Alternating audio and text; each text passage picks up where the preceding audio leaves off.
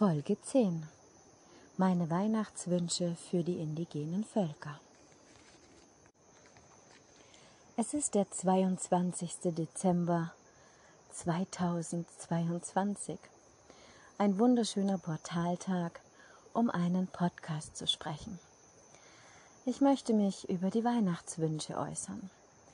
Wie in jeder Kultur feiert, ich glaube, die meisten Kulturen feiern nun mal auf diesem Globus Weihnachten und die meisten sind geprägt von der katholischen Kirche und dementsprechend gibt es für die meisten Menschen, sage ich mal, die übliche Geschichte mit Jesus und Maria, den heiligen drei Königen, ganz viele Schafe, vor allem hier in Kolumbien.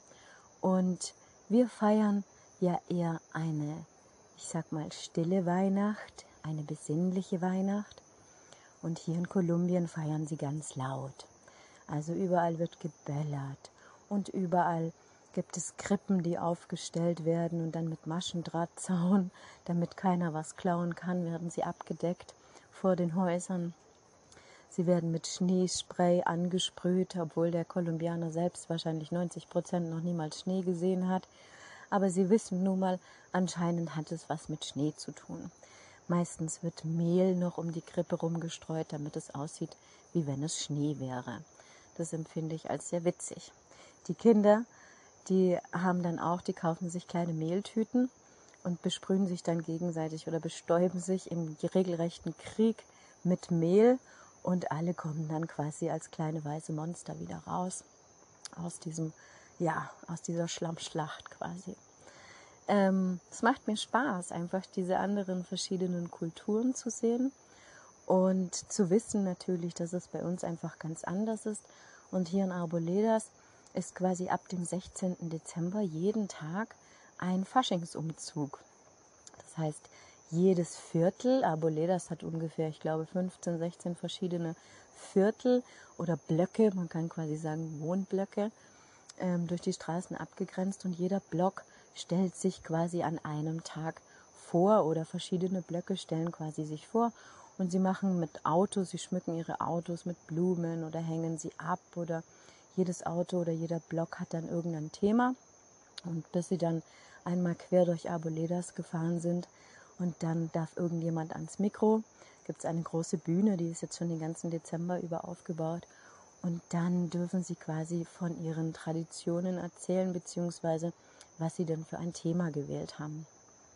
Natürlich war jetzt gerade Fußball-Weltmeisterschaft, also irgendwie hatte gefühlt jedes zweite Auto irgendwas mit Fußball hier zu tun. Und ähm, dann fährt der Weihnachtsmann, ein verkleideter Weihnachtsmann fährt dann auf einem Quad quasi vor. Und die Kinder schmeißen lauter Bonbons um sich rum oder es wird eben ganz viel mit Silvesterböller geknallt. Und jeden Tag um zwei Uhr nachmittags fährt quasi einmal eine Karawane jetzt jeden Tag durch Arboledas. Also es ist lustig, es macht Spaß, erinnert aber viel mehr an Karneval als an Weihnachten. Und auch das Intro, das ich gewählt habe, das ist eine typische, ich sag mal, Volksmusik aus Kolumbien, hier aus den Anden. Eher, also nicht aus meiner Region, aber eher aus den Anden.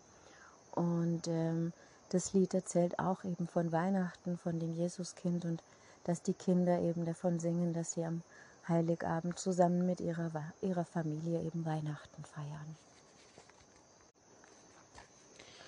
Und ich für mich muss ganz ehrlich sagen, ich habe wirklich überhaupt keine Weihnachtsstimmung. Also wenn ich es nicht am Datum sehen würde, dass wir auf Weihnachten zugehen oder dass jetzt Weihnachten ist, also bei 25 Grad und es ist halt einfach für mich immer noch irgendwie absurd, hier Weihnachten zu feiern und vor allen Dingen auch so wie Weihnachten gefeiert wird, hat es für mich eben aus meiner Kultur nichts mit Weihnachten zu tun.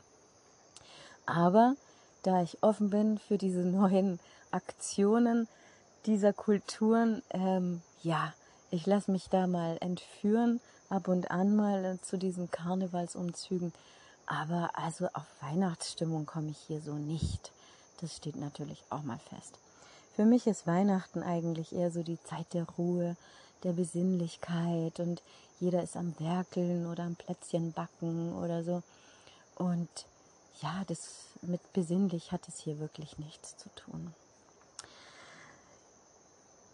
Ja, aber so sind die Kulturen dann nun mal. Ne? Wir haben überall unterschiedliche Kulturen und gerade Kolumbien ist ein wahnsinnig riesiges Land und so hat natürlich auch haben die indigenen Völker natürlich auch ihre Kulturen. Und die indigenen Völker sind natürlich wenig bis gar nicht mit der katholischen Kirche ja vertraut schon, aber wollen jetzt nicht unbedingt so viel davon wissen oder sind natürlich auch hier nicht gläubig in diesem Fall. Und Sie wissen, dass das Jahr für uns zu Ende geht, aber Ihr eigenes Jahr ist eigentlich nicht zu Ende, weil eigentlich fängt Ihr Jahr erst jetzt an, weil wir jetzt Frühlingsanfang haben. Also wenn bei euch quasi tiefster Winter ist, dann ist hier der Frühlingsanfang eigentlich ab Mitte November. Dieses Jahr hat er später angefangen durch die lange Regenzeit. Und die Temperaturen werden jetzt wieder wärmer. Man merkt, der Regen wird viel, viel weniger, Schlag auf Schlag gibt es nur noch ein paar Tropfen, wenn überhaupt. Jetzt gab es ein paar Tage lang gar keinen Regen. Und jetzt ist quasi eigentlich die Zeit gerade für die Völker aus der Sierra Nevada, dass sie anfangen wieder zu pflanzen beispielsweise. Also die Kogis, die zählen in ihrem Jahr quasi zwei verschiedene Hälften. Das haben sie. Also sie haben einmal die Regenzeit und sie haben einmal die Trockenzeit. Und wir haben jetzt Trockenzeit. Und das bedeutet für sie, das ist die Arbeitszeit, wo sie miteinander als Gemeinschaft arbeiten. Also sie fangen jetzt wieder zusammen an, als Gruppe auf die Felder zu gehen, Mais zu pflanzen, Baumwolle, Coca, Bananen, je nachdem, wo sie gerade angesiedelt sind, was eben auch gerade dort gebraucht ist oder dort eben auch wächst. Und wenn die Regenzeit beginnt, das ist für sie quasi ihr Winter, ihre Weihnachtszeit. Das ist dann ungefähr so ab Mitte, Ende April, ich würde sagen Anfang, ja, Anfang Juni, je nachdem, wie die Regenzeit einsetzt. Dann geht es für sie quasi bis Ende Oktober in eine Zeit, wo sie eher einzeln sind, wo sie eher quasi nicht mehr in Gemeinschaft so viel machen, sondern quasi eher eine Zeit auch der Besinnlichkeit für sich selbst. Also sie fangen dann quasi wieder mehr an, Mochilas zu häkeln. Sie fangen dann wieder an, mehr auch Geschichten am Feuer zu erzählen, wo sie jetzt quasi in der, ich sag mal, Arbeitszeit manchmal vielleicht auch gar nicht die Zeit dafür haben. Und sie teilen dieses Jahr quasi auf in zwei verschiedene Hälften. Das eine, die eine Hälfte ist der Gemeinschaft quasi zugrunde gelegt und die andere Hälfte quasi seinem eigenen Selbst und auch der Spiritualität. Ja, und ich selber, ich habe einen ganz, ganz großen Weihnachtswunsch dieses Jahr, der mir sehr am Herzen liegt. Und den kann man durch Materialismus nicht erfüllen, sondern es ist etwas, das ich gerne mir wünschen möchte, auf der einen Seite für die indigenen Völker und auf der anderen Seite auch von dir. Es geht um das Thema, dass ich natürlich als Botschafterin agiere. Das heißt, ich bin, ja, ich sag mal, ich habe die Lebensaufgabe bekommen, nun mal von den Korgis damals, ähm, die Weisheiten an mein Volk weiterzugeben. Und ich wachse an meinen Aufgaben. Dementsprechend gestaltet sich dieser Prozess immer wieder quasi aufs Neue irgendwie für mich so dass ich selbst manchmal auch ein bisschen überfordert bin natürlich mit diesem Prozess. Auf der einen Seite habe ich es mir viel einfacher vorgestellt, als es überhaupt ist. Das ist mal Punkt 1. Und auf der anderen Seite stoße ich einfach auch manchmal an meine Grenzen. Denn ja, natürlich, ich gebe Weisheiten preis von diesen Völkern. Das heißt, meine Kultur kommt jetzt in den Kontakt, so wie es ja der Verein Lebendige Zukunft auch macht oder eben Lukas, kommt jetzt in den Kontakt eben mit den Korgis, kommt in den Kontakt mit den indigenen Völkern, welche es auch immer sind. Es spielt keine Rolle, ob es die Quechua aus, per aus Peru sind oder ob es Mayas sind oder es gibt einfach diese Völker, die immer noch abgeschieden von unserer Welt sind, von unserer materialistischen Welt und von der Welt, so wie wir sie nun mal kennen. Und als ich mit den Kolgis damals gelebt habe, habe ich gemerkt, wie glücklich das sie eigentlich sind. Das heißt, sie leben ohne Geld, sie sind vor dem Staat nicht registriert, sie haben einfach ein ganz, ganz anderes Leben, eine ganz andere Verbindung zur Mutter Erde. Sie haben ein, ein ganz anderes Gefühl für Leben, wie wir es haben. All dieser Materialismus, den wir für nötig erachten, den brauchen sie nicht. Und dieses einfache Leben hat mir gezeigt, ja, eigentlich, was Leben wirklich bedeutet. Natürlich kann nicht jeder so leben, das ist mir auch klar. Auf der anderen Seite für mich war es ein unglaublich wertvoller und wichtiger Prozess. Und in diesem Prozess habe ich einfach gemerkt, wie die Corgis mir in dem Fall ganz, ganz sehr ans Herz gewachsen sind. Und ich habe ein Gefühl dafür bekommen, dass ich sie natürlich auch in gewisser Weise, wie man es nun mal macht, mit Menschen, die man gern hat, mit Menschen, die man liebt, ich sie einfach eben auch schützen möchte. Also das heißt, ich habe hier eigentlich eine Konfliktsituation, denn auf der einen Seite möchte ich die Weisheiten der indigenen Völker in die Welt bringen, ja, und auf der anderen Seite möchte ich sie schützen. Und das stellt sich für mich als unglaublich schwierig heraus und ich wusste von vornherein nicht, dass es so schwierig sein könnte. Mir ist es jetzt mittlerweile zweimal schon passiert, dass ich die Kontakte hergestellt habe zu einem der indigenen Völker und es dann einfach Zoom-Calls entstanden sind, wo man Kontakte ausgetauscht hat, was völlig legitim ist, und ich dann quasi diejenige war, die nicht mehr gebraucht wurde.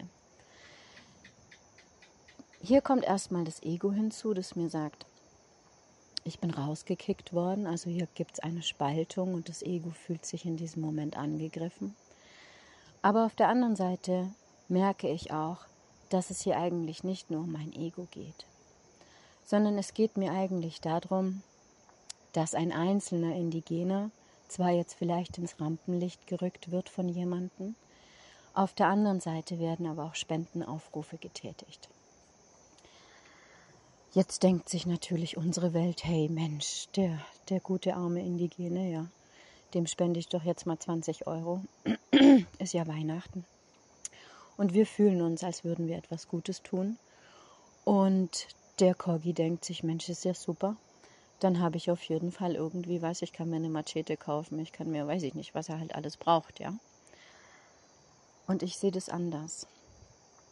Das heißt, wir machen diese Menschen zu Bettlern. Es sind Menschen, die keine Ausbildung haben. Es sind Menschen, die noch nie in ihrem ganzen Leben normal auf die Arbeit gegangen sind, so wie du und ich, wie wir es normalerweise tun. Das heißt, es sind Menschen, die noch nie in ihrem Leben ein Gehalt bekommen haben am Monatsende. Die meisten, ich würde mal sagen, mindestens 85 bis 90 Prozent haben nicht mal ein Bankkonto. Das heißt, man muss sie dann irgendwo hinschicken, damit sie eben dieses Geld abholen. Dafür brauchen sie aber auch wiederum einen Ausweis. Wenn sie selber keinen Ausweis haben, dann müssen sie sich einen Ausweis noch von irgendjemand anderem besorgen. Und auf diesen Namen sich das dann geben lassen. Was passiert denn dann? Was ist dann, frage ich dich. Und das ist hier, knüpft dieser Weihnachtswunsch an. Denn diese Menschen, die ich kennengelernt habe, die brauchen kein Geld. Und diese Menschen, die ich kennengelernt habe, die gehen auch nicht in Krankenhäuser. Die gehen auch nicht dorthin, wo wir hingehen, in einen Supermarkt, um einzukaufen. Sie haben alles und sie brauchen diesen Energieausgleich, wie wir ihn uns vorstellen, nicht. Mit Geld können sie eigentlich grundsätzlich nichts anfangen. Natürlich gibt es mittlerweile auch Indigene, die ganz normal leben, keine Frage. Und es sind auch die Indigenen, die in den Zoom-Meetings auftauchen. Das sind auch diejenigen, die einfach genauso sich ein eigenes Grundstück kaufen wollen. Ja, Landrückkauf ist ein ganz, ganz großes Wort. Und dann gibt es natürlich auch einfach Menschen, die sich selbst ein Haus bauen wollen, irgendwo in der Nähe von Bogota beispielsweise, die schon vielleicht die letzten zehn Jahre nicht mehr in der Sierra Nevada leben und dementsprechend sind sie einfach westlich. So, jetzt spenden wir denen Geld und dann was? Und dann was? Dann frage ich dich, was haben wir damit bewirkt? Dass sie vielleicht einen Monat. Wenn sie sparsam sind, vielleicht zwei Monate, damit über die Runden kommen. Und dann heißt es also, wir machen jetzt alle zwei Monate einen Spendenaufruf für den Corgi XY und spenden, wir als westliche Welt spenden dann. Ich habe das Gefühl, dass es eigentlich einen Umkehreffekt hat. Das heißt, wir denken, wir tun was Gutes und der Corgi freut sich drüber. Und auf der anderen Seite, wenn man ein bisschen weiter denkt, dann habe ich eher das Gefühl, dass es eigentlich das Schlimmste ist, was wir machen können.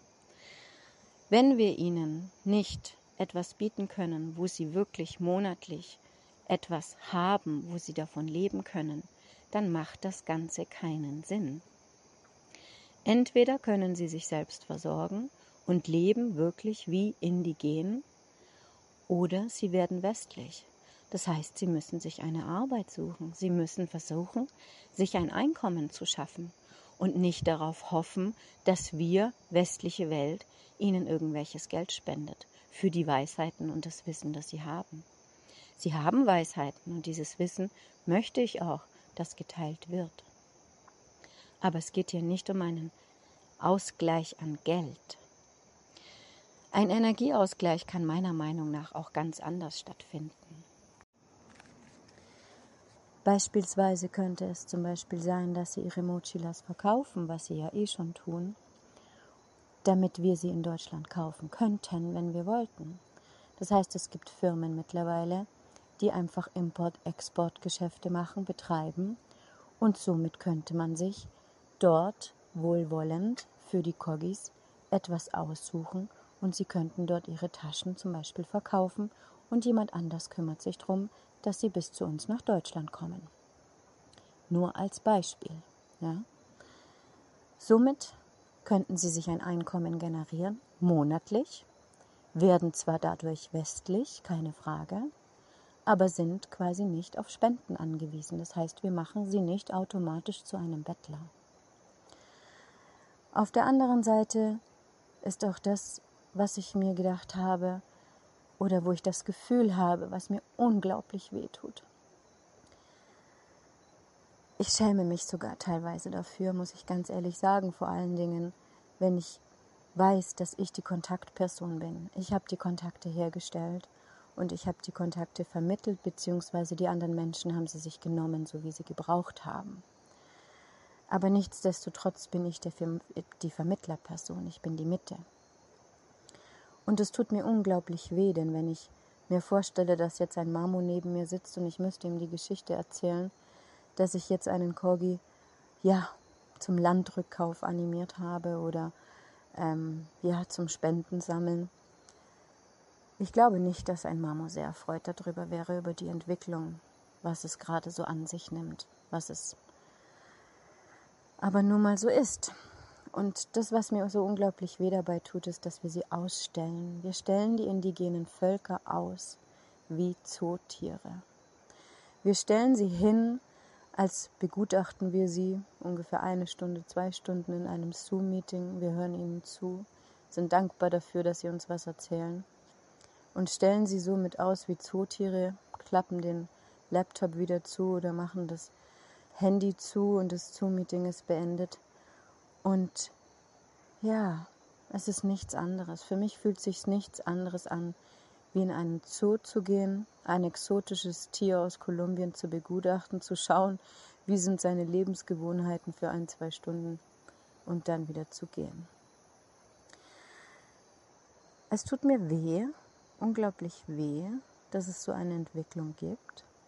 Auf der anderen Seite natürlich ist jeder für sich selbst verantwortlich. Ich kann dem Coggi nicht vorschreiben, hey, nimm nicht an solchen Zoom-Meetings teil. Auf der anderen Seite möchte ich natürlich auch in meinen Kursen, dass wir in die Aura eines Mamos kommen dürfen. Das heißt, das ist so was unglaublich Schönes, wenn man einen Mamo wirklich selbst live erleben kann oder auch eine Saga, wenn sie vor einem sitzen und man weiß, dieses unglaublich gebündelte Wissen, das sind hochspirituelle Menschen und wir streben danach vielleicht nur annähernd so zu sein. Und das ist ein Erlebnis fürs Leben, das kann einem niemand mehr nehmen. Darum habe ich für mich und meine Kurse beschlossen, ich möchte, dass die Menschen, die kleine, wirklich kleine Gruppe, in den Kontakt kommt mit einem Mama und einer Saga. Und es hat auch sehr, sehr gut funktioniert. Nichtsdestotrotz, im Nachhinein kann ich sagen, ich habe viele Fehler gemacht. Es sind viele Sachen passiert, wo ich jetzt weiß, ich würde sie ganz, ganz anders handhaben. Ich würde die Mamus oder die Saga auch nicht mehr aus ihrem eigenen Territorium herausziehen, sondern ich würde sie dort mit den anderen besuchen. Das heißt, das ist ihr Territorium und ich hole sie nicht weg. Und auf der anderen Seite würde ich vermeiden, dass überhaupt irgendwelche Kontakte hergestellt werden, die dann langfristig sie ja, als Zootiere quasi ausstellt, ausgestellt werden können. Aber das sind nun mal meine Erfahrungen, die ich mache und ich habe hier das Gefühl, dass andere Menschen einfach, ja, mein Papa würde sagen, nicht weiter denken wie von zwölf bis Mittag. Für andere Menschen ist es einfach, gerade jetzt über Facebook, über alles Mögliche, irgendwelche Kontakte herzustellen und zu sagen, hey, das mache ich auch, das ist doch ganz nett. Ich setze da einfach einen Coggi dahin, verlange Eintritt dafür, dann kriegt der seine paar Mark und den Rest den kassiere ich ein und das mache ich dann jeden Monat, dann habe ich auch mein Einkommen, ne? Aber dieses Ausstellen als Zootier, ich glaube, das kommt, kommt irgendwann auch wieder zurück. Und es gibt nun mal Corgis, die jetzt so westlich leben, die stellen sich auch gerne in den Vordergrund, keine Frage. Es gibt Menschen, die genauso ego geprägt sind bei den indigenen Völkern wie bei uns auch. Und diese zwei Egos, die finden sich dann zusammen und machen dann eine Attraktion draus. Aber der ganze restliche Stamm, der leidet effektiv darunter. Denn die Corgis, die jetzt in der Sierra Nevada sind, und es ist nichts anderes wie als 19, 19, als im 16. Jahrhundert die Spanier eingezogen sind, so ziehen jetzt die Touristen, sie fallen herein über die Sierra Nevada. Wenn man durch Santa Marta geht, und ich habe es schon oft gesehen, und es tut mir einfach weh, es tut mir in der Seele weh, dass ein Coggi vielleicht einfach das Meer besuchen möchte, ein Mamo vielleicht einfach sich mit dem Meer verbinden möchte.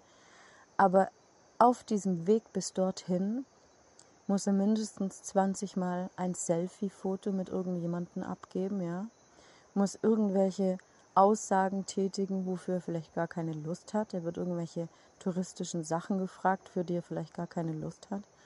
Und wird dargestellt, wie wenn er irgendein Star wäre. Und eigentlich möchte er sich einfach nur mit dem Wasser verbinden. Und dann hat man die andere Seite, wenn die Corgis durch Santa Marta gehen, das spielt keine Rolle, welche indigenen Völker, aber nehmen wir die Corgis her, wenn sie durch Santa Marta gehen, und wollen dort vielleicht irgendwie ähm, ja einfach Taylor beispielsweise kaufen. Also es gibt gewisse Stoffe, die für sie wichtig sind, auch um Pergamentos zu machen und die kaufen sie teilweise, weil sie nicht ja die Materialien haben, um sie herzustellen.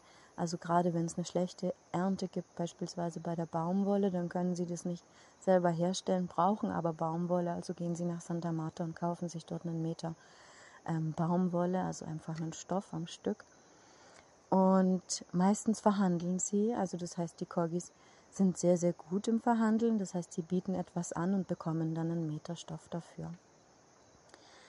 Wenn man dann aber die Touristen sieht, die ihnen dann Geld in die Hand drücken, die den Kindern dann Bonbons geben, wo sie noch nie vorher vielleicht irgendeinen Industriezucker gegessen haben vorher, oder die ihnen ja einfach industrielle Sachen natürlich geben, dann ist es für mich wie, ja, ein Stück meines Herzens geht kaputt in dem Moment. Es fühlt sich an wie, wenn einfach etwas zerstört wird aus ihrer Kultur. Ich kann sie nicht schützen dafür. Sie wollen nach Santa Marta gehen. Also sie müssen selbstständig so entscheiden, ob sie eben Bonbons annehmen wollen oder nicht, ob sie Geld annehmen wollen oder nicht. Aber wir als Touristen, und das ist mein Weihnachtswunsch, Egal, ob du auf der einen Seite sitzt vom Laptop und Geld spendest oder dir die Weisheiten sagen lässt oder auf der anderen Seite du als Tourist durch Kolumbien oder die Sierra Nevada gehst und ihnen im Glauben etwas Gutes zu tun, etwas in die Hand drückst, was einfach auf lange Frist nicht gut ist. Und mein Weihnachtswunsch ist es einfach ein Stück weit, dir die Augen zu öffnen. Ich kann die Corgis nicht davor bewahren, dass ihnen das passiert. Aber ich kann meiner Kultur sagen, dass es nicht gut ist, was wir tun. Vielleicht kann ich dich erreichen damit. Vielleicht sagst du auch, es ist völliger Quatsch. Mag sein, wir sind nun mal unterschiedlicher Meinungen. Aber den Fehler, den ich jetzt schon zweimal begangen habe und diese Kontakte hergestellt habe, an Menschen, die ich eigentlich wirklich fast gar nicht kenne, das hat mir aufgezeigt, wie, wie sehr ich aufpassen muss. Ich gehe mit einem offenen Herzen an andere Menschen heran, um meiner Lebensaufgabe nachzugehen. Und im Nachhinein wird mir dann, ja, das Messer reingerammt in den offenen Rücken, in das offene Herz. Es geht nicht um mich, es geht nicht um mein Ego. Es geht darum, dass ich der anderen Welt zeigen möchte, dass Geld nicht immer die Lösung ist und dass wir einfach nicht immer nur nehmen können, ohne uns im Klaren darüber zu sein, was der andere eigentlich für ein Leben führt. Und wenn wir jetzt mittlerweile einfach so weit sind, dass ein Kogi sich von diesem gespendeten Geld ein Handy kauft oder wir Geld sammeln für einen Landrückkauf, dann privatisieren wir diese Corgis. Wir privatisieren sie, denn im Normalfall dürfen die Corgis sich frei bewegen in der Sierra Nevada. Es gibt natürlich auch Grenzen für sie. Das sind beispielsweise die Felder, wo die, das, das Government, wie sagt man bei uns, wo, der, wo staatlich quasi beispielsweise Erd, Kohle oder, oder, oder Braunkohle oder so abgebaut wird. Und die Corgis waren schon ein paar, Mal, dort an den, an den Minenfeldern, wo sie diese großen Erdlöcher haben, wo sie in die Erde hineingehen, Steine abbauen, Gold abbauen oder was auch immer. Und die Corgis sind dorthin gegangen und haben sie quasi ja, boykottiert, haben die, die Maschinen boykottiert, haben die, die Menschen, die dort arbeiten, boykottiert. Das heißt, sie haben Grenzen in der Sierra Nevada. Und die anderen Grenzen sind die, dass wenn ich mir privat dort in der Sierra Nevada ein Grundstück kaufe, dann hat der Corgi eigentlich keinen Zugang mehr dazu, offiziell. Und trotzdem gibt es ein Gesetz, das besagt, dass der Corgi freien Landgang haben darf. Wenn der Corgi also durch mein Territorium, durch mein Privatgrundstück gehen muss, um von A nach B zu kommen, weil einfach ganz viele Wege nun mal dort so verlaufen, dass die Corgis dort ihre Hasenpfade haben, dann besagt das Gesetz, dass sie das dürfen. Und die meisten, gerade Europäer oder einfach Ausländer, die sich ein Grundstück kaufen, sind auch absolut, ähm, wie sagt man da, cuerdo, ähm, sind absolut im Guten auch damit, dass die Corgis immer wieder ihr Land passieren. Ich kenne viele Menschen, die freuen sich sogar darüber, dass die Corgi ihr Land passieren, laden sie zum Kaffee ein, geben ihnen was zum Essen, dürfen bei ihnen schlafen oder so. Also es ist ein reger Austausch auch da mit den Ausländern. Und wenn wir jetzt anfangen, ihnen ihr Land, ihr angebliches Land wieder zurückzukaufen, dann hat es erstmal einen positiven Effekt. Aber der negative Effekt daran ist, dass wir sie privatisieren. Das heißt, sie müssen, sie sind dann darauf angewiesen, wie die Indianer in den United States auch, dass sie in diesem Territorium dann bleiben. Wir pferchen sie dann in ihr eigenes privates Territorium ein. Ist es Sinn und Zweck? Ist, ist es das, was wir brauchen? Dass wir den Corgis jetzt 10 Hektar geben und ein Volk soll auf 10 Hektar leben? Oder belassen wir es einfach so dabei und wenden uns vielleicht im Gegensatz dazu an die Regierung und versuchen dort vielleicht was zu bewirken, dass vielleicht Gesetze herausgegeben werden, dass ihnen die ganze Sierra Nevada gehört, dass man vielleicht keine Privatgrundstücke mehr an Ausländer verkauft. Wäre nicht das eigentlich die Lösung? Was nützt es einem Corgi, wenn ich ihm jetzt sage, ich gebe dir 250.000 Euro, du kaufst dir das Land, was du brauchst. Und dann, dann was? Dann braucht er einen Anwalt. Er muss das Grundstück eintragen lassen. Das heißt, er braucht eine Bank, er muss sie zahlen können. Es gibt einfach so viele Hürden für einen eigentlichen Menschen, der einfach nur dort eine kleine Hütte haben will, in Frieden leben will, Mais anbauen möchte und für seine Familie ja, sorgen möchte. Also dieses glückliche Leben, das ich irgendwann mal bei den Kogis erfahren durfte, war für mich ein Geschenk. Und jetzt stoße ich einfach an diese Grenzen. Ich möchte nicht sammeln, Spenden sammeln, weder für Landrückkauf noch für irgendeinen einzelnen privaten Kogi, der vielleicht, ja, sich ein Haus bauen will, so wie wir Europäer, oder sich ein Handy kaufen will. Denn wenn das Handy kaputt ist, dann ist er wieder darauf angewiesen, dass ich für ihn Spenden sammle. Mein Weihnachtswunsch dieses Jahr ist, dass wir als Kultur einfach mal weiterdenken wie von zwölf bis Mittag. Einfach mal uns überlegen, ja, wir möchten vielleicht die Weisheiten haben, ja, wir möchten spiritueller werden und wir möchten uns vielleicht irgendwo ein Stück dieser Weisheiten rausziehen für uns selbst. Und auf der anderen Seite sich einfach mal zu überlegen, möchte ich denn noch in einen Zoo oder in einen Zirkus gehen? Möchte ich noch Elefanten im Zirkus sehen, die ich bestaune für Eintrittsgelder? Oder möchte ich noch in den Zoo gehen? Wenn du das mit Nein beantworten kannst, dann stell auch die Kogis nicht so hin, als wären sie Zootiere. Denn sie sind es nicht. Es sind stolze Menschen, sehr, sehr stolze Menschen, die schon über viele, viele Jahrhunderte gelebt haben ohne Spendengelder. Ja, schweren Herzens ist es ein Weihnachtswunsch, der nicht sehr einfach zu erfüllen ist, glaube ich. Aber das ist der Wunsch, der mir im Moment am meisten am Herz liegt und der mir persönlich am meisten Konflikte gerade bereitet. Und da Weihnachten das Fest der Liebe ist, verzeihe ich den Menschen, möchte ich den Menschen verzeihen, die glauben, einfach nur sich Kontakte nehmen zu können, wie sie sie brauchen und dann selber damit Geld machen zu können. Mit den Zootieren. Ich wünsche mir, dass wir dieses Denken haben, dass wir freier leben können, dass wir miteinander verstehen können, dass andere Kulturen eventuell nicht auf uns angewiesen sind. Das Lernen und das Lehren ist die eine Sache, aber wir westlichen Menschen glauben, dass wir mit ein paar Euros was Gutes tun können. Und die Frage ist dann immer, wem tun wir was Gutes? derjenigen oder demjenigen, der die Spenden sammelt? Oder tun wir wirklich dem Menschen, dem Volk dahinter was Gutes? Es soll ein kleiner Denkanstoß sein fürs neue Jahr.